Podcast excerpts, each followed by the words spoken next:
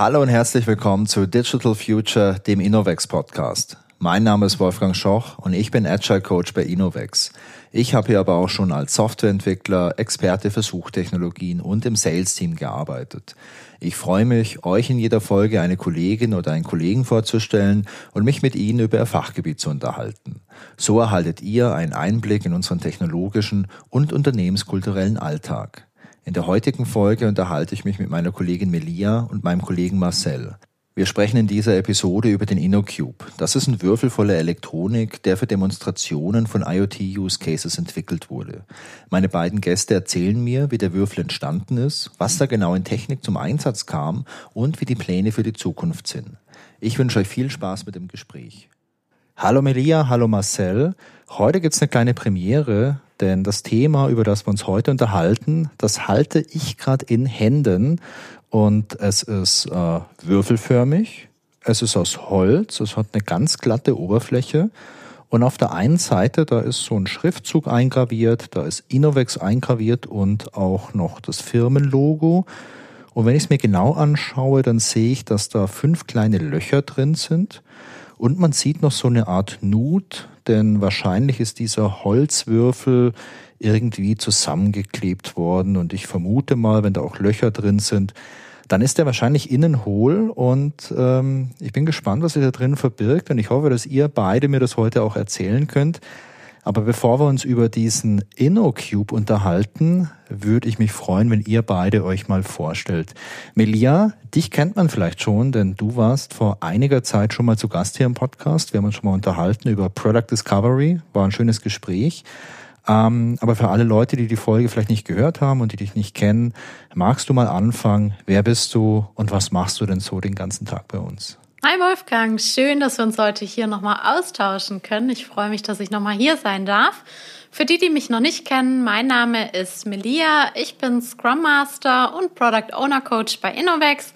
Ich bin seit 2016 mit an Bord bei Innovex und ich helfe unseren Kunden dabei, nutzerzentriert Produkte zu entwickeln. Das heißt, wir schauen, dass wir Produkte entwickeln, die sich gut in den Alltag unserer Nutzer und Nutzerinnen einfügen. Das heißt, wir sprechen sehr viel mit Nutzern, wir bauen Empathie auf, wir führen sehr viele Interviews, machen Shadowings und äh, schneiden die Produkte dann so, dass wir immer iterativ und inkrementell entwickeln und eben in kleinen Bausteinen dann eben auch schon Feedback einsammeln und letztendlich Produkte bauen, die richtig Spaß machen, cool sind und, und den Alltag bereichern. Das klingt ziemlich cool und äh, ich bin gespannt, über was für ein Produkt wir jetzt gleich sprechen. Aber davor, äh, Marcel, magst du dich mal ganz kurz vorstellen? Gerne. Hi Wolfgang, Marcel. Ähm, ich bin System Engineer seit inzwischen fast exakt vier Jahren bei Innovex und ich kümmere mich hauptsächlich im Bereich ähm, ITO, also IT Engineering und Operations, in unserem Infrastrukturbereich und dort alles, was hauptsächlich mit Cloud-Plattformen zu tun hat und auch alles, was in Richtung IoT geht. Sehr cool.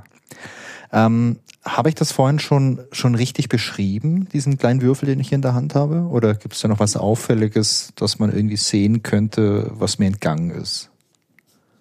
Du hast ihn schon sehr, sehr gut beschrieben.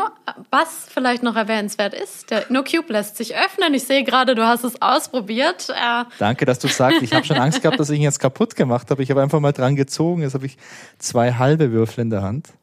Genau, und vor dir solltest du auch ein schönes Thingy-Board sehen.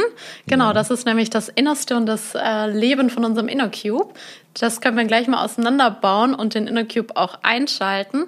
Kurzer Spoiler-Alert, wir haben verschiedene Hüllen vom InnoCube gebaut und die neueste Hülle ist auch ein bisschen anders konzipiert, sodass man leichter an den Anschalter kommt. Der Wolfgang hat nämlich hier, glaube ich, den zweiten InnoCube, der je produziert wurde. Wow. Äh, allerersten Oder den sogar. allerersten. Ähm, den hast du gerade in der Hand und genau, der hat sich seither ein Stückchen weiterentwickelt. Sehr cool. Also dieses äh, Thingy-Board, das du erwähnt hast, das ist so eine kleine Mikrocontroller-Platine, oder? Genau, also das ist ein IoT Prototyping Board vom Hersteller Nordic und darauf befinden sich alle möglichen Sensoren von Temperatur über Lage über ja, Gyroskop. Ähm, es ist sogar ein kleiner Lautsprecher verbaut, also da gibt es sehr, sehr viel, äh, was man mit dem kleinen Board tatsächlich tun kann. Ähm, ja, cool. Ich bin total neugierig darauf, äh, alles zu erfahren, was man damit jetzt wirklich tun kann und natürlich auch zu erfahren, warum dieses kleine Board in diesem Würfel drin steckt. Aber vielleicht könnt ihr mir ja mal ganz kurz und knackig erklären, was so ein InnoCube eigentlich ist. Gerne. Der InnoCube, der macht unsere technologische Leidenschaft und Kompetenz, macht er wirklich Ende zu Ende erlebbar.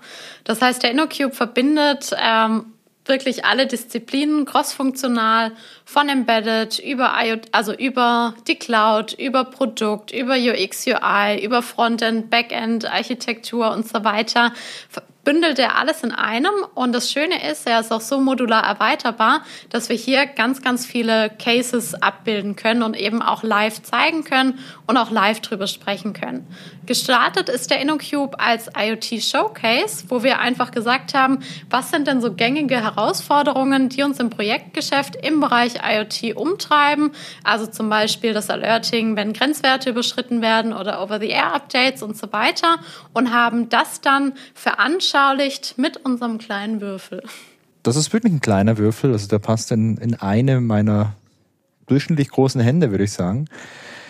Hm, ich interessiere mich ja immer so ein bisschen für, für die Geschichte von Dingen und mich interessiert natürlich auch in dem Fall, wie ist es eigentlich bei uns in der Firma dazu gekommen, dass wir den gebaut haben hat hier irgendjemand Langeweile gehabt und hat es so als kleines Hobbyprojekt gemacht, wie äh, beispielsweise bei Scrumler. Wir haben uns vor, ich weiß gar nicht, vor, einiger, vor einigen Wochen habe ich mich mal mit dem Johann über Scrumler unterhalten und das war ja auch so ein Hobbyprojekt, wo jetzt ein Kollege in seiner Freizeit irgendwie Lust drauf hatte, das so zusammengehackt hat und irgendwann haben wir das dann mal so offiziell weiterentwickelt.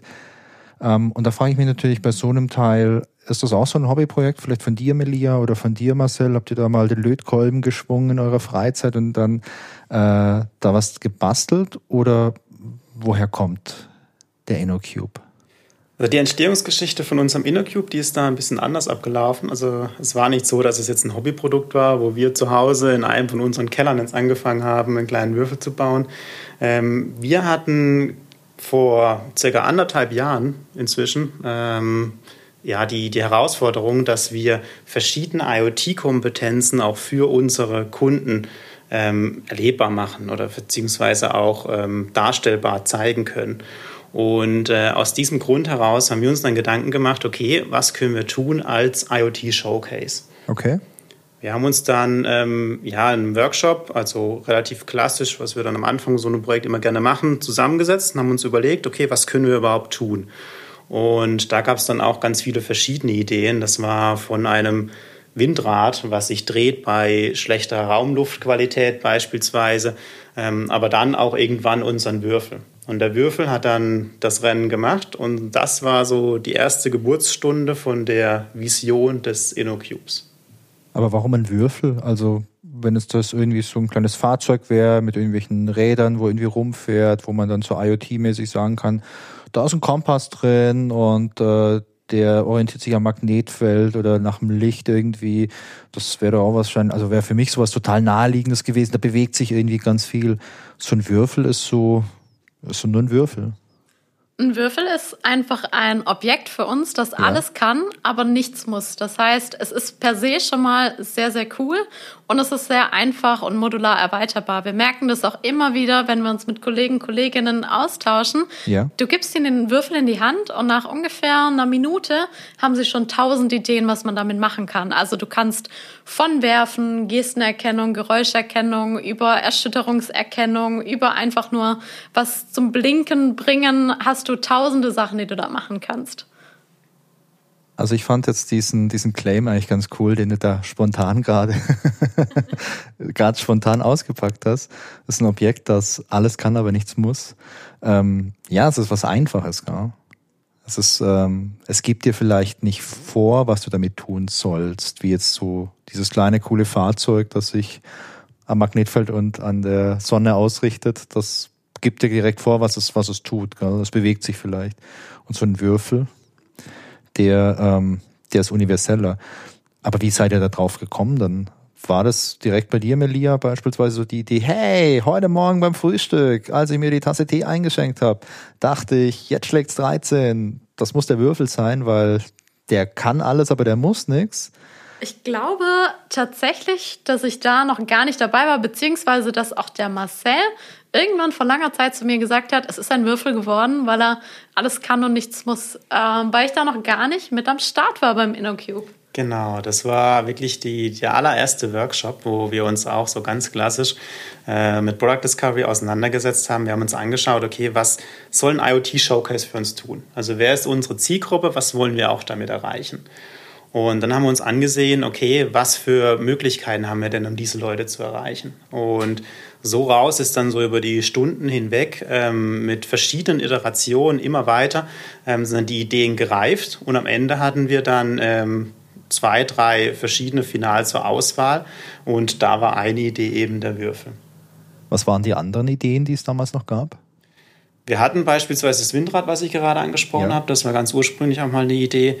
Und ansonsten, ehrlich gesagt, weiß ich gar nicht mehr, was die dritte Option war.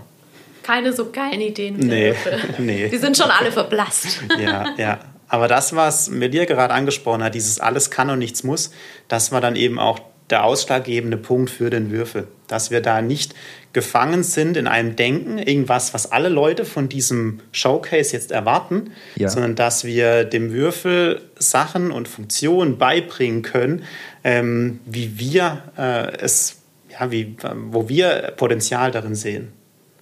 Also ich habe den jetzt ja schon die ganze Zeit in der Hand, den Würfel. Ich muss zugeben, ich finde den jetzt auch allein von der Größe und von diesem Material, das ist, ist echtes Holz vermute ich, oder? Ja. Der gute Originalwürfel. Ähm, von der Größe und vom Material finde ich den auch sehr angenehm in der Hand. Also der, der lädt mich auch ein, damit irgendwie zu spielen, den irgendwie zu bewegen und so. Und ich glaube, bei einem Windrad wäre es wahrscheinlich nicht so. Das würde ich jetzt auf den Tisch draufstellen, hätte dreimal dran geblasen irgendwie und würde mich dann wundern, dass dass sich dreht oder vielleicht auch eher nicht wundern, weil ich das ja ähm, voraussehe oder erwarte einfach. Und hier erwarte ich erstmal gar nichts. Ein Case, den wir auch mitgedacht hatten, war eben diese Interaktionsmöglichkeit mit dem Würfel. Er soll dich einladen, was mit ihm zu machen. Das heißt, wenn du jetzt dir eine Preset-Situation vorstellst, ähm, wollten wir auch etwas, was du aus der Hand geben kannst, wo der Kunde einfach auch selber mal mit rumspielen kann oder wo du auf einer Konferenz den Würfel einfach mal hinlegen kannst an deinen Stand zum Beispiel, wo dann ähm, potenzielle Interessenten einfach vorbeikommen, das in die Hand nehmen können und schon selber ihre eigene Erfahrung sammeln können. Also es sollte auch nichts sein, wovor du Angst hast, äh, dass es zerbricht oder dass du äh, erstmal anschalten musst oder so. Es sollte einfach per se schon funktionieren und dich einladen zu interagieren. Und ich glaube, das ist doch für so ein IoT-Use-Case äh, total schwierig, oder? So eine Idee zu entwickeln. Also ich denke gerade ein bisschen drüber nach an so Use Cases aus dem reinen Softwarebereich.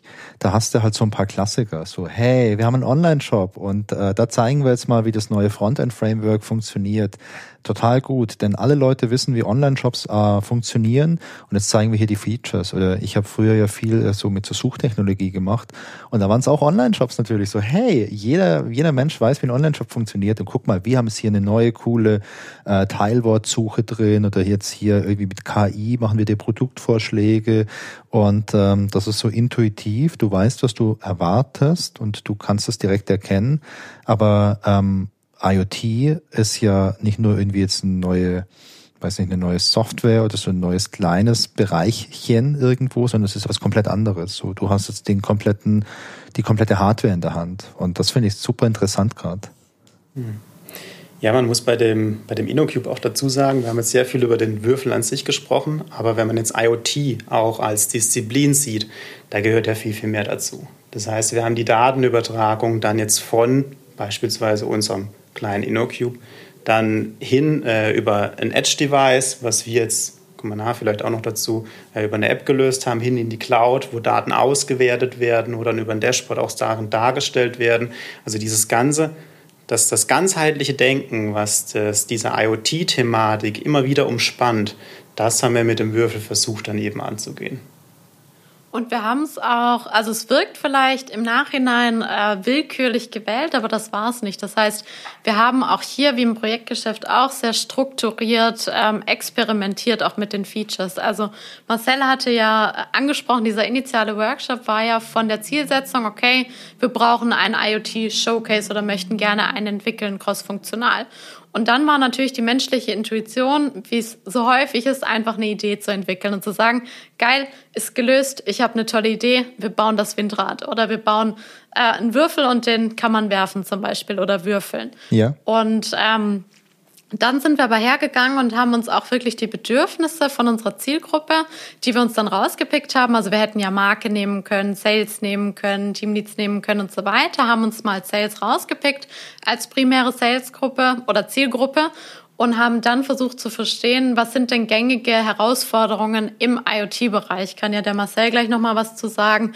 Thema Echtzeitdatenübertragung, Alerting und so weiter. Und haben das dann auf Features gemappt und die dann prototyp, also prototypisiert und eben auch ausprobiert. Das heißt, alles an Funktionalität, was der InnoCube mitbringt, ist aus der Praxis und aus dem Bedarf entstanden, der an uns herangetragen wurde. Das heißt, ihr habt im Prinzip für diese Entwicklung genau das verwendet, was wir sehr erfolgreich seit 20 Jahren machen, und zwar die Umsetzung von richtigen Projekten. Und ihr habt euch nicht einfach nur dran gesetzt und irgendwie, ah, wir haben eine Idee, wir basteln jetzt mal was, sondern ihr seid ja so, wie wir es auch bei richtigen Projekten machen, rangegangen und habt das dann wirklich so Step für Step durchgeführt mit so einer Bedarfsanalyse, Prototyping etc. Genau, genau, das war unser Vorgehen. Wir haben uns sogar ähm, ein eigenes Budget gesetzt. Nicht, weil wir es mussten, sondern weil wir gesagt haben, okay, wir machen das Ganze wirklich, wie wir es auch mit unseren Kunden durchführen. Und sind dann eben, genau wie du es angesprochen hast, wir haben angefangen ganz vorne, ähm, sogar eigentlich einen Schritt minus eins. Wir sind zurückgegangen, haben geguckt, okay, was eignet sich denn ja. äh, als, als zur Problemlösung? Und dann eben ähm, Product Discovery weitergemacht, dann äh, Architektur-Workshops gemacht, ähm, wir haben Click-Dummies gebaut, um so ganz dem Fail-Fast-Ansatz folgend potenzielle Fehler so früh und damit so günstig wie möglich schon identifizieren und ändern zu können, um dann am Ende äh, ein möglichst für den Einsatz möglichst gutes, für unseren Case passendes Produkt auch zu haben. Erinnerst du dich an die Produktrisiken, Wolfgang? Ich weiß nicht, aus unserem, äh, aus unserem Gespräch vor langer, langer Zeit. Natürlich ähm. erinnere ich mich daran, aber vielleicht kannst du die noch mal ganz kurz rekapitulieren. Ich glaube, du kannst das besser formulieren als ich.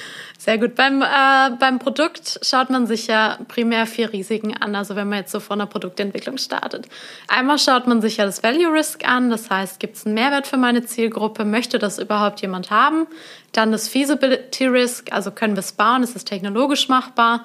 Das Usability Risk, ist es benutzbar, verstehen die Nutzer, Nutzerinnen, wie sie es zu benutzen haben. Und das Viability Risk, also zum Kosten-Nutzen-Verhältnis. Und wir haben, wie Marcel schon gesagt hat, durch jedes Produktrisiko einfach durchiteriert. Ähm, und am Anfang haben wir mit, sind wir mit dem Value gestartet. Das heißt, äh, wir hatten eine Zielsetzung, dann die Zielgruppe und die Bedarfsanalyse und sind dann eigentlich weiter zur, zur Usability gegangen und haben diese ersten Features verprobt, die wir uns dann daraufhin ausgedacht hatten und auch in einem kleinen Mini-UX-Hackathon äh, dargelegt oder ja, den Workflow mal skizziert haben. Und das haben wir gemacht, ohne eine Zeile Code zu schreiben. Da hatten wir nur die leere Hülle, ohne, ohne alles drin.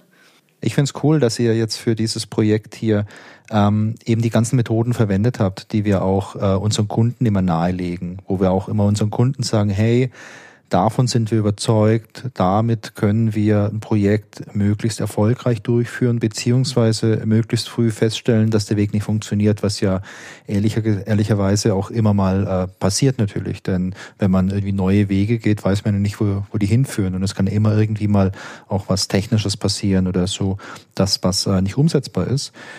Ich finde so diesen Eat Your Own Dog Food Ansatz generell immer ganz cool. Denn wenn man irgendwo sehr viel Expertise hat, Projektdurchführung, wäre man ja eigentlich blöd, wenn man das nicht auch verwenden würde, um jetzt irgendwelche internen Dinge durchzuführen. Denn wenn du irgendwo weißt, hey, mit dem Ansatz bin ich erfolgreich oder war ich in den letzten x Jahren sehr, sehr oft erfolgreich, ist das ja eigentlich ein total schöner Benefit, wenn du sowas durchführen möchtest.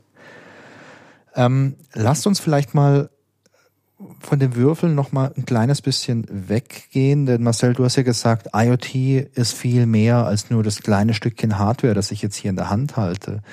Kannst du mal ganz kurz ähm, zusammenfassen und erklären, was genau IoT eigentlich bedeutet jetzt im Kontext vom InnoCube? Über was sprechen wir hier denn alles?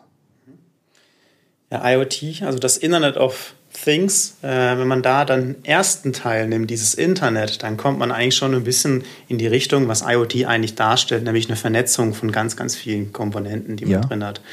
Das heißt, ähm, bei IoT, wie du, wie du gesagt hast, es geht eigentlich ähm, nicht nur um die Sensoren, was da sehr viele im IoT-Kontext direkt im Kopf haben, sondern es geht immer um Gesamtsysteme. Und da geht es in der Regel auch immer um individuelle Lösungen. Also ganz, ganz selten hat man im IoT-Bereich wirklich den Luxus, äh, auf eine vorgefertigte Standardarchitektur zurückzugreifen, ohne auf individuelle ähm, Anforderungen irgendwie einzugehen, sondern man muss immer ganzheitlich drauf schauen, was sind meine Ziele, die ich am Ende erreichen möchte, wie komme ich an die Daten ran, was muss ich mit den Daten machen, wie bekomme ich die Daten gesammelt, aggregiert, verschickt ähm, und dann auch zu meinem Use Case passend dann auch wieder dargestellt.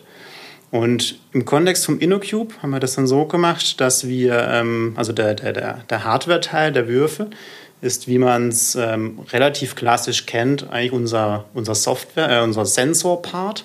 Das heißt, äh, wir sammeln mit dem ganz viele Informationen, wie zum Beispiel die Lage, übertragen die dann an ein Smartphone, was bei uns ein, ein Edge-Device, was typischerweise an, ja, an, an Maschinenparks steht, als erste Instanz weiter. Von dort übertragen wir die Daten in der Cloud, führen dann dort Echtzeitanalysen drauf aus und stellen diese Daten, die wir da sammeln und aufbereiten, dann in einem Dashboard dar, wo der Nutzer dann schlussendlich zu seinem Würfel, den er gerade in der Hand hat, auch die Information ja, darstellbar hat oder dar, dargestellt hat. Vielleicht so als kleine Erklärung.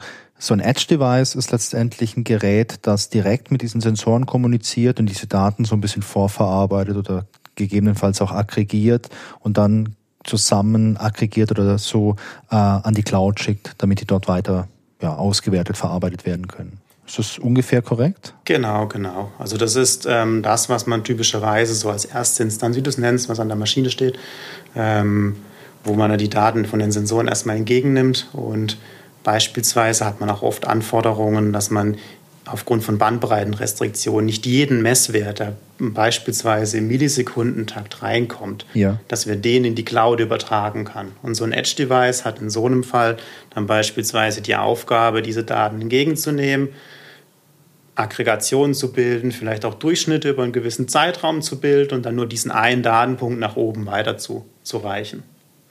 Ja, ich kenne das auch von Industriekunden, dass man dort, genau wie du es gesagt hast, Maschinen hat, die ganz viele Sensoren haben, die extrem viele Daten äh, sammeln und diese Daten, die äh, werden dann auch auf solchen Edge-Devices, zum Beispiel, ich glaube von Siemens gibt's da, wenn man den mal als Hersteller nennen darf, die haben diese Industrie-PCs, wo dann irgendwie Software draufläuft, wo diese ganzen Sensordaten reinfließen, die werden dann schon mal ein bisschen vorverarbeitet, Durchschnitte gebildet etc. und dann wird ein Teil oder wird eine aufbereitete Variante von den Daten dann weitergeschickt, um die dann irgendwie auf ein Dashboard draufzupacken oder so. Genau sowas. Das heißt, ihr habt ähm, diesen physikalischen Würfel gebaut, ihr habt wahrscheinlich ein bisschen Software für diese Platine entwickelt. Die Firmware, genau, die Firma, die darauf läuft.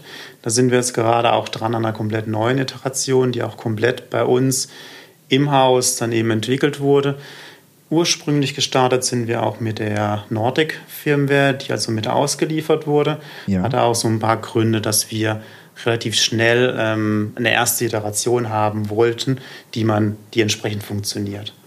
Und davon sind wir jetzt gerade aktuell dabei, auch ein bisschen wegzukommen, sodass wir sagen, okay, wir wollen jetzt auch nicht nur äh, das Drumherum selbst entwickeln, sondern wir wollen jetzt auch beispielsweise die Firmware, die auf dem Mikrocontroller läuft, entsprechend selbst bauen. Ist das so richtig Low-Level, wenn du jetzt über Firmware sprichst? Das ist ziemlich Low-Level, ja. Also ja. wir sind da wirklich auf der Controller-Firmware-Ebene unterwegs, also in C geschrieben und mit, äh, ja, mit, mit seriellen Schnittstellen übertragen und so weiter. Also da sind wir schon sehr weit unten unterwegs. Das heißt, wenn man schon mal so Arduinos programmiert hat, dann äh, muss man noch mal ein paar, äh, ein paar Sachen dazulernen, dass man so eine Firmware hier entwickeln oder modifizieren können. Also ich glaube, ein Arduino ist ein ganz guter erster Schritt. Ja. Aber ähm, bis man dann so einen ganzen InnoCube mit allen Funktionen drin hat, muss man dann, glaube ich, noch, noch ein bisschen, bisschen nachlegen, ja. okay. Und äh, eure Edge-Devices, also die, diese Handy-Software, die ihr dann noch habt, die ist auch komplett selbst entwickelt? Genau, genau. Also wir haben uns da auch entschieden, auf ein Framework zu setzen, was sowohl auf iOS als auch auf Android läuft. Ja. Ähm, und die iOS-Version war die erste Version, die wir dann released haben. Die ist auch intern im Unternehmen bereits verfügbar. Die kann sich jeder Innovex-Mitarbeiter auf sein iOS und bald auch Android-Gerät laden und kann dann über die eigene App, die wir da entwickelt haben, sich mit einem Würfel verbinden, wo dann die Daten entsprechend übertragen werden. Das läuft dann über Bluetooth oder? Genau, die okay. Strecke zwischen InnoCube und Handy läuft per Bluetooth. Ja. Und wir haben uns auch bewusst für Smartphones als Edge-Devices entschieden, äh, unter anderem um die Datenübertragung in die Cloud überall gewährleisten zu können. Mhm. Also es ist auch eine Idee von uns, dass irgendwann mal ein InnoCube geben wird mit äh, beispielsweise Narrowband IoT, also über direkten Handy-Uplink oder direktes Handy, Handynetz. Ähm, wir haben jetzt für die erste Version aber entschieden, dass wir äh, Handys verwenden, weil die beispielsweise auch im Kundenunternehmen, wenn nur eine WLAN-Verbindung verfügbar ist, auch dann funktional sind. Und man ja auch teilweise bei Kunden, vor allem in großen Konzernen, oftmals auch ein sehr restriktives WLAN hat und dann gegebenenfalls ja gar nicht zugreifen kann auf so eine Cloud-Plattform, weil da beispielsweise ein sehr restriktiver Proxy-Server dazwischen ist, der dich da nicht durchkommen lassen möchte. Und genau sowas, ja. ja. Okay, und ähm, die Cloud wäre dann letztendlich so der dritte Baustein in diesem ganzen IoT-Bereich, ähm, den ihr hier ähm, umgesetzt habt. Was habt ihr da gemacht? Da haben wir auf Microsoft Azure gesetzt. Oder wir setzen bis heute auf Microsoft Azure. Da läuft entsprechend äh, unser Backend, ähm, auch der Teil, der die Daten dann von den Smartphone-Apps, von dem Edge-Device entgegennimmt und auch unsere Analysen, die wir dort fahren, inklusive auch Datenbanken. Ähm, also der Würfel ist mit, äh, mit einer Wurferkennung ausgestattet. Das heißt, ich schmeiße den Würfel nach oben. Ja. Alle Daten aus den Bewegungssensoren werden ausgewertet. Und wenn ich ihn dann wieder gefangen habe und das passt auf ein Muster, was wir entsprechend hinterlegt haben, wird ein Wurf erkannt und die Höhe vom Wurf ausgewertet. Und das alles, äh, also die Lage funktioniert quasi in Echtzeit und die Wurferkennung hat einen Delay von 1, 2, 3 Sekunden. Und dann kriegt man da auch ohne irgendwelche Tastendrücke oder sowas direktes Feedback. Es wurde ein Wurf erkannt, was im echten Kontext ähm, außerhalb von unserem InnoCube-Universum beispielsweise eine Anomalie-Detection sein könnte. Mhm. Und wenn ich jetzt beispielsweise bei einem Kunden vor Ort wäre, um das zu demonstrieren, wäre das für mich natürlich praktisch. Ich bräuchte jetzt nur mein, mein Handy, mein Smartphone mit der entsprechenden Software drauf. Ich connecte mich zu diesem Würfel. Ich habe beispielsweise noch mein Notebook dabei, kann dann über ein WLAN oder vielleicht auch über einen Hotspot direkt zugreifen auf, ähm, auf diese Cloud-Plattform und kann dann auch eine Auswertung zeigen, beispielsweise anzeigen, wie hoch wurde so ein Würfel geworfen müsste nur aufpassen, dass wenn ich persönlich den Würfel hochwerfe, dass ich ihn auch wieder fange. Da bin ich nicht so super gut drin. Der ist robust gebaut. Ja, ja, weil sonst wäre es für die Demonstration ja doof, wenn ich das mal demonstrieren möchte und sage, hey, drei Meter zehn. Ups. Du wirst ab einem Meter kriegst du sogar eine Partykanone in unserem Dashboard und wirst belohnt, dass du so gut geworfen und gefangen hast. Ja, also ich glaube, ich würde mir auch nicht trauen, höher als einen Meter zu werfen, aus Angst, das Ding. Obwohl der wirklich äh, nicht zu klein ist. Ich glaube, man kann den schon gut fangen, aber ich möchte es nicht anfangen, über meine traumatischen Erlebnisse aus dem Schulsport äh, zu referieren. Jetzt habt ihr gerade schon gesagt, was der kann. Also ich werfe einen, einen Meter hoch, es wird erkannt, dass es ein Wurf war. Ich kriege eine Partykanone, würde mir persönlich schon reichen. Bin ich ehrlich. Partykanone, damit habt ihr mich. Aber was genau kann ich denn jetzt mit diesem Würfel demonstrieren? Genau, also wie Marcel schon gesagt hat, du hast halt sehr viele gängige Herausforderungen aus dem IoT-Kontext. Also zum Beispiel, Alerting ist ja so ein Thema, wenn ein kritischer Schwellenwert zum Beispiel überschritten wird, also Maschine wird zu heiß zum Beispiel oder irgendwie eine Durchflussgeschwindigkeit oder ein Druck in einem Rohr ähm, ist zu niedrig oder zu hoch. Das ist ja auch eine Form von Alerting, die du ja. über Daten mitbekommst. Das haben wir quasi transferiert in eine Wurferkennung und unser Schwellenwert ist halt dieser Meter zum Beispiel. Ja. Oder wir haben auch eine Temperaturerkennung, also auch als Challenge gestaltet, dass du den Würfel um zwei Grad erwärmst und es erkennt er auch selber, was die Start- und die Endtemperatur sein soll. Und auch dann wirst du benachrichtigt, wenn du eben diese Temperatur erreicht hast. Und das sind alles so schöne Gesprächsaufhänger. Das heißt auch, je nachdem, wen du, wen du vor dir sitzen hast, kannst du das Gespräch ganz anders anfangen. Du kannst zum Beispiel auch über das Dashboard sprechen, was halt visuell sehr, sehr schön aufbereitet ist, wie man Informationen kompakt darstellt und vielleicht auf einem zweiten Layer diese technischen Informationen noch besser rauslesen kannst, zum Beispiel. Oder du kannst durch diese Echtzeit-Lageerkennung, ähm, ähm, die auch ein sehr krasser Hingucker ist. Also ich bin gespannt, wenn du das Dashboard dann da mal vor dir hast, ob du noch bei der Wurferkennung, äh, ob du dann so happy ja. bist oder ob das dein Top-1-Feature ist, weil die Lage kommt eigentlich immer sehr gut an. Da spielt jeder gefühlt mit rum. Ähm, auch darüber kannst du sprechen, wie nahtlos das eigentlich vom Würfel dann im Dashboard auch angezeigt wird. Die Lage ist die Orientierung im Raum, oder? Genau, du hältst den Würfel in der Hand und ähm, wenn du den bei dir drehst, dreht er sich in Echtzeit oder nahezu Echtzeit auch im ah, Dashboard, okay.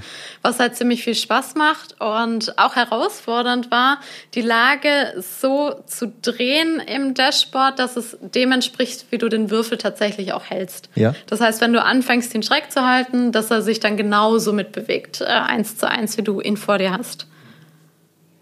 Genau, also nicht nur das, auch generell die Datenübertragung, wie die Daten dann in der Geschwindigkeit eben bei dir als User wieder im Dashboard landen.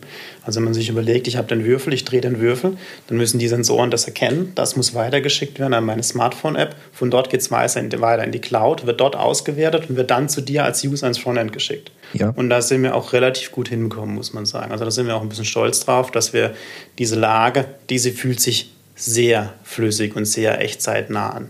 Und macht auch ziemlich Spaß. also, was ich ziemlich cool finde, ist, ähm, ihr habt ja diesen Medienbruch drin, ihr habt ja ein Dashboard und gleichzeitig aber auch noch so einen Würfel. Also ihr habt diese Verbindung zur analogen Welt. Und egal wie schön ein Dashboard ist, es ist am Ende des Tages immer ein Dashboard. Und wenn ich einem Kunden oder einem interessierten Menschen was zeige und sage, hey, wir haben hier ein Dashboard, stell dir mal vor, das sind folgende Daten, dann ist das auch beim coolen Dashboard immer ein bisschen langweilig, weil es ist halt ein Dashboard und äh, du kannst mir ja alles erzählen. Du kannst mir alles Mögliche erzählen. Du, hey, guck mal, stell dir mal vor, das sind echte Daten, die haben wir irgendwo aus einer Maschine anonymisiert und nochmal ein bisschen äh, aufbereitet. Aber stell dir mal vor, es ist so und so und so und dann würde jetzt hier ein Alarm kommen und ich schaue mir das an und denke, jo, also wenn ihr das sagt, okay, Vielleicht, vielleicht aber auch nicht.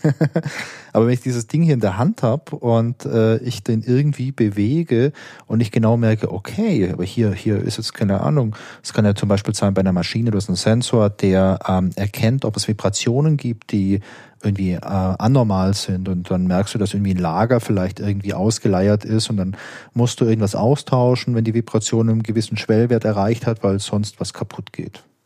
Oder so ähnlich. Also alle Leute, die zuhören und sich mit Mechanik auskennen, wissen wahrscheinlich, was ich meine. ähm, das kann ich ja dann auch simulieren mit so einem Würfel. Sagen, okay, den bewege ich jetzt ein bisschen und ich sehe direkt, hier passiert was oder ich bewege ein bisschen mehr oder ich werfe den ein bisschen höher und ich merke, okay, jetzt wäre vielleicht der Schwellwert erreicht. Also das finde ich ziemlich, ziemlich clever und ich finde, da habt ihr auch einen riesen Vorteil gegenüber diesen reinen Softwarelösungen. Also wenn wir ein neues Frontend-Framework haben, dann ist es halt ein Dashboard, wo ein bisschen anders aussieht oder halt der gute äh, Online-Shop, der vielleicht gar nicht anders aussieht, weil das Design das gleiche ist, aber die Technologie ist eine andere, ist dann nicht so gut greifbar. Und das finde ich hier ähm, ziemlich, ziemlich cool. Und deswegen bin ich neugierig. Ähm, wie sind denn eure bisherigen Erfahrungen damit? Also mich habt ihr schon überzeugt. Aber ich werde euch nichts abkaufen wahrscheinlich, weil ich habe kein Maschinenbau-Imperium und benötige jetzt irgendwie coole Dashboards oder so. Noch nicht, Wolfgang. Noch, noch nicht. nicht ja. warte, warte noch ein bisschen ab. Unsere Erfahrungen damit sind, äh, glaube ich, bunt gemischt. Also weil der InnoCube halt auf verschiedene Art und Weise, glaube ich, eingesetzt ist, du dich in verschiedenen Situationen drüber unterhältst. Also auf Konferenzen wird er sehr gerne von unseren Teamleads äh, mitgenommen. Ja. Und dort ist er ein ganz cooler Gesprächsaufhänger. Also sei es als Opener für einen Vortrag zum Beispiel, um thematisch reinzukommen. Oder letztens war unser kleiner Würfel auf der Building IoT zum Beispiel unterwegs und hat da auch das ein oder andere Gespräch eröffnet. Und eine sehr, sehr, sehr coole Erfahrung mit ist die interne Erfahrung, dass sie für unsere InnoCircles Also, dass sie jetzt eine Plattform haben, wo man wirklich gemeinsam was entwickeln kann. Also der InnoCube ist was Greifbares, wie du schon gesagt hast. Und ähm, das ist auch so unser zweiter Strang, den wir auch weiter verfolgen, dass wir so eine Hands-on-Plattform sind für unsere Inno-Circles, wo wir cross-funktional, disziplinübergreifend zusammen entwickeln können. Und da erreichen uns schon sehr, sehr coole Experimente, wo die Leute sagen, hey, ich hätte irgendwie gerade Bock auszuprobieren, äh, wie kann man Security zum Beispiel greifbar machen für einen Endnutzer. Und das würde ich gerne am InnoCube machen. Das heißt, man hört jetzt auf, sich die vierte To-Do-Listen-App oder den fünften Online-Shop hochzuziehen und möchte da einfach das am InnoCube machen und dadurch wird unser kleiner Würfel einfach immer cooler. Er kann immer mehr. Wir koordinieren das so ein bisschen, dass die äh, Initiativen, die Experimente so halbwegs Hand in Hand laufen. Aber das ist ein ganz großer Benefit, beziehungsweise wo wir auch durchweg positives Feedback bekommen, dass es halt cool ist, dass du jetzt diese eine Anlaufstelle hast an einem sinnvollen Produkt, was dann wiederum auch diese Gesprächseröffner nach außen wieder breiter gefächert macht. Ne? Also wenn jetzt der InnoCircuit Security zum Beispiel das einbauen würde, hätte äh, Sales, Teamleads, äh, Kollegen, Kolleginnen wieder draußen ähm, ein Showcase zu sagen, hey, guck mal, so stellen wir Security, by the way, dar. Das ist sehr, sehr cool. Mir fällt noch so, so ein anderer Gedanke ein. Ähm, dadurch, dass ihr jetzt dieses ähm, physikalische Ding habt, diesen Würfel mit dieser Hardware, habt ihr auch eine, finde ich, eine sehr, sehr gute Entsprechung zur realen Welt. Denn die Hardware, die bleibt erstmal einfach konstant. Die wird sich jetzt nicht jeden Monat ändern, sondern ihr habt jetzt diese, diese Platinen und da kann man manche Dinge ändern. Man kann die Firmware neu draufflashen, kann die neu entwickeln. Aber wir haben das Gleiche ja in der realen Welt auch. Also wir haben ja auch Kunden, die haben irgendwelche Maschinen, da sind irgendwelche Sensoren drin und die können die jetzt nicht ändern. Also die können da jetzt nicht direkt überall in dem ganzen Maschinenpark neue Hardware verbauen, sondern da haben wir ja auch so die reelle Herausforderung, hey, wir können diese Daten abgreifen, was kann man denn damit tun? Oder wie können wir denn diese Daten nutzen, um beispielsweise so Predictive Maintenance durchzuführen oder irgendwas anderes durchzuführen? Und das finde ich eigentlich gerade ganz spannend, weil wir haben jetzt auch so eine Hardware-Plattform, die für einen gewissen Zeitraum konstant ist. Und ich glaube, sowas regt ja auch die Kreativität an. So, hey, wir können diese, diese ganze Dashboard-Geschichte aktualisieren und in, bei Azure können wir neue Features nutzen und vielleicht noch irgendwie KI einsetzen und alles Mögliche. Aber was können wir denn tun, um vielleicht noch mehr in diesen Würfel reinzustecken oder beziehungsweise was können wir denn tun, um da noch mehr rauszuholen einfach? Da bin ich mal gespannt, was ähm, auf eurer Reise vielleicht in den nächsten Monaten oder auch Jahren da noch entsteht. Ja, genau das war auch so ein Punkt, wo wir jetzt gerade ein bisschen äh, mit unseren Firmenexperimenten halt hin wollten. Dass wir gesagt haben, okay, wir haben jetzt diese Hardware-Basis, was ist denn damit überhaupt alles möglich? Wir können uns jetzt natürlich hinter der, äh, ich nenne es mal Hersteller-Firmware verstecken, aber ähm, wie du gemeint hast, was kann man denn damit alles machen? Wie kriegen wir das auch hin, dass wir Daten beispielsweise sehr energieeffizient aus so einem batteriebetriebenen Gerät rausholen? Das ist auch so ein Thema. Und mit solchen Fragestellungen wollen wir uns jetzt eben gerade oder befassen wir uns jetzt gerade mit den Embedded-Kollegen zusammen. Finde ich total, finde ich total cool, weil ich finde, so Limitierungen haben halt in der Geschichte auch schon ganz oft zu total coolen Ideen und Erfindungen geführt. Also gerade wenn du dir die ersten Computer anschaust, die wir hatten, also die ersten Mikrocomputer, sowas wie ein C64 zum Beispiel, war es nicht der allererste, aber war eine der ersten Maschinen, die so ganz breit verfügbar waren und vor allem so im Computerspielemarkt. Da gab es technische relativ starke Limitierungen, was du da überhaupt tun kannst. Du hast relativ wenig Speicher gehabt und ähm, hast relativ wenig zur Verfügung gehabt und von Jahr zu Jahr gab es Leute, die hatten neue Ideen, die haben Dinge ausprobiert, die der Hersteller nie vorgesehen hat und haben dann sagenhafte Sachen damit gemacht. Und das finde ich auch, wenn du das sagst, ihr überlegt euch jetzt, wie ihr die Firmware vielleicht modifizieren könnt oder eine ganz eigene Firmware schreiben könnt dafür, um da vielleicht irgendwelche technische Limitierungen vielleicht noch ein bisschen zu umgehen oder irgendwelche Grenzen so ein kleines bisschen zu verschieben, finde ich das äh, einen sehr kreativen und coolen Ansatz. Ist das dann auch so der generelle äh, Plan für die Zukunft? Dass ihr jetzt mal schaut, was gibt es vielleicht für neue Use Cases auf dieser Plattform? Was kann man vielleicht im Bereich Firmware machen? Gibt es darüber hinaus noch andere Dinge, die ihr jetzt auf eurer äh, Agenda habt? Also ich glaube, Ideen gibt es sehr, sehr, sehr viele. Was ja. Melia vorhin auch schon angesprochen hat, man gibt äh, unseren kleinen Würfel, gibt man jemandem in die Hand und es geht ein, zwei Minuten, dann fliegen einem die Ideen wieder entgegen. Ähm, ich denke, da wird es noch sehr, sehr viel geben, was der Würfel irgendwann in der Zukunft vielleicht auch kann. Ähm, wie Melia auch schon angesprochen hat, wir wollen eine Plattform bilden für unsere internen Inner Circles, das heißt für diese ganzen verschiedenen Themen, wo wir uns intern befassen. Äh, da wollen wir eine Anlaufstelle bieten, um Sachen auszuprobieren, experimentieren zu können und gerade eben auch disziplinübergreifend äh, Sachen ausprobieren zu können. Und wir persönlich, wir beide haben jetzt eigentlich gar keine so enge Roadmap für die Zukunft, sondern wir sehen uns da viel mehr als, ja, so als Plattform, auch als Enabler, wie es so schön heißt, ganz oft, äh, um den anderen eine Möglichkeit zu bieten, den InnoCube gemeinsam weiter, weiter auszubauen, weiterzuentwickeln und da einfach ähm, nach und nach noch was viel Cooleres draus zu machen. Klingt auf jeden Fall interessant. Melia, was ist denn dein größtes Learning aus diesem kleinen InnoCube-Projekt? Mein größtes. Spontan äh, würde mir einfallen, dass nutzerzentrierte Entwicklung mal wieder. Ich sag's, ich sag's zu oft, aber ich sag's. Du wiederholst immer, dich. Ich wiederhole mich. es tut mir leid, aber nutzerzentrierte Entwicklung ist einfach super, super wichtig. Also wir sind ja gar nicht auf unsere äh, kleinen äh, Loops und Iterationen zwischendurch eingegangen. Ich kann ja mal kurz ausholen. Gerne. Wir dachten, ähm, hey, das naheliegendste Feature bei einem Würfel ist, dass man mit dem würfelt weil es ist ja ein Würfel. Es ist ein Würfel, ja. Genau. Und in unserem ersten Experiment, wo wir, wie gesagt, nur die Hülle hatten, noch gar keine Zeile Code und nur so ein Click-Dummy, das aber schon suggeriert hat, als wäre es echt. Also das haben wir dann alles übers Interview aufgefangen und gesagt, ja, ja, das funktioniert schon alles und du siehst auch schon so eine Lage. Das war dann ein Modell, was sich von sich aus gedreht hat. Ähm, und wir hatten so ein kleines Easter Egg eingebaut, also dass wir gewürfelt haben und dann hätte das Dashboard die Farbe gewechselt. Also man konnte dann Button drücken und dann wäre auch gut gewesen. Aber es hat halt leider keiner gewürfelt. Das heißt, ähm, da einfach zu schauen, was brauchen unsere Nutzer und Nutzerinnen, sich wirklich strukturiert durch die Risiken durchzuiterieren, das hat sich auf jeden Fall gelohnt. Weil wir haben, bevor wir überhaupt eine Zeile Code geschrieben haben, haben wir glaube ich, die Experience ähm, nochmal verändert. Ne? Wir haben gemerkt, okay, was ist von der Haptik wichtig? Welche Holzfarbe ist cool? Was ist zu groß? Es wird nicht gewürfelt.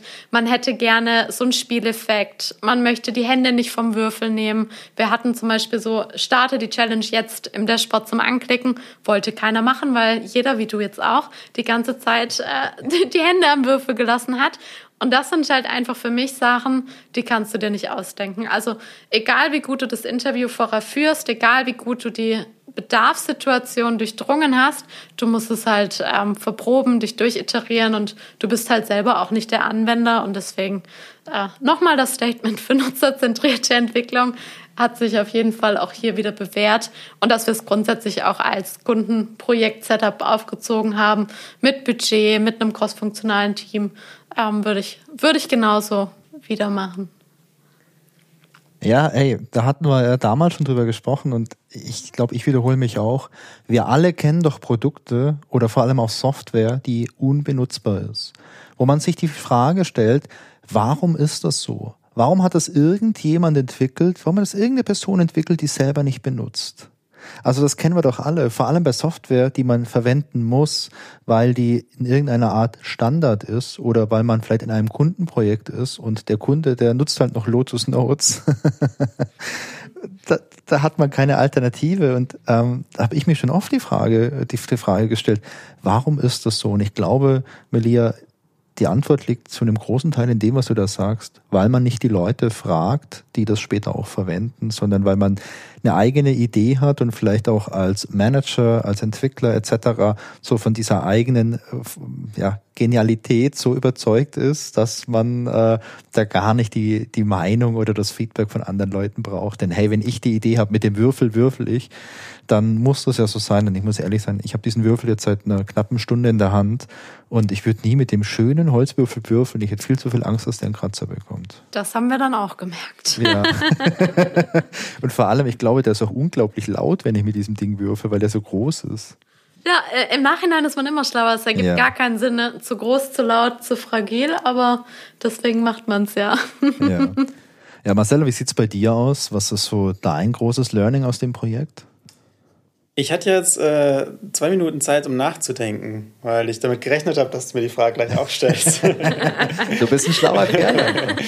Und äh, auch als Techniker muss ich aber sagen, dass ich ähm, Melias Punkt zustimmen würde. Also auch als Techniker geht es ja darum, oder wollen, man will Sachen bauen, die anschließend von den Nutzern nicht nur genutzt, sondern auch gerne genutzt wird. Und diesen Fail-Fast-Ansatz, den wir beim InnoCube verfolgt haben, der hat uns, glaube ich, im Laufe des Projekts sehr früh schon sehr viel Aufwand gespart, äh, Designentscheidungen, auch architekturelle Entscheidungen später nochmal ändern zu müssen. Und ich glaube, das ist auch für mich das größte Learning, auch, auch aus der Technikerbrille tatsächlich. Das ist schön, dass ihr euch da so einig seid. Wenn man jetzt äh, mal Lust hat, diesen InnoCube in echt zu sehen, ähm, was ist denn da die beste Möglichkeit? Schön, dass du fragst. Wir haben ein Meetup im Oktober geplant ja. in Erlangen.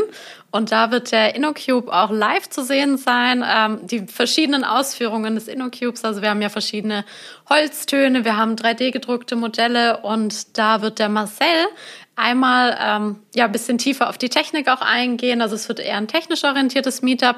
Wir werden auch viel über Embedded-Entwicklung sprechen, über die Entwicklung der angesprochenen Firmware. Und da gibt's dann nochmal ein schönes, also einen schönen Deep Dive. Aber wer sich den InnoCube auch einfach so anschauen möchte, ist natürlich auch sehr herzlich eingeladen, da mal vorbeizuschauen. Das wäre so eine gute Gelegenheit. Bei uns im Office natürlich sehr gerne, jederzeit. Wenn man Lust hat, ihn mal in die Hand zu nehmen, äh, natürlich könnt ihr uns gerne mal hier besuchen in Karlsruhe.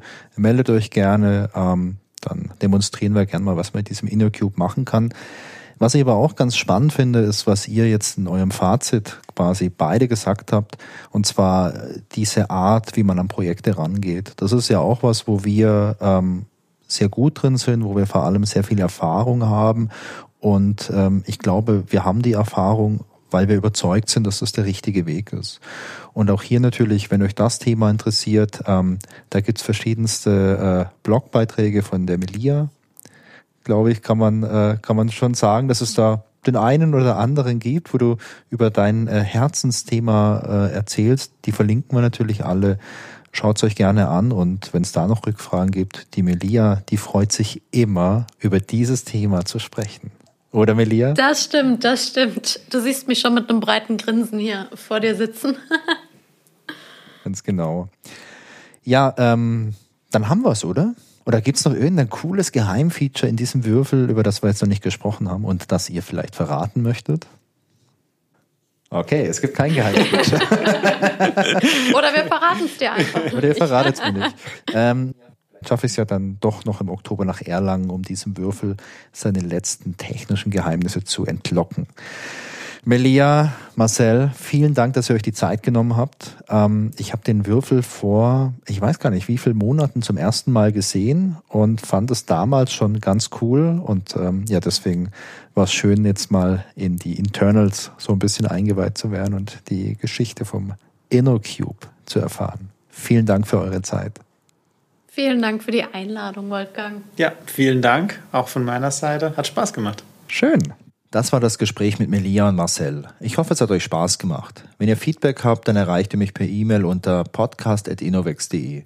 Wir hören uns in zwei Wochen wieder und bis dahin wünsche ich euch viel Spaß und eine gute Zeit.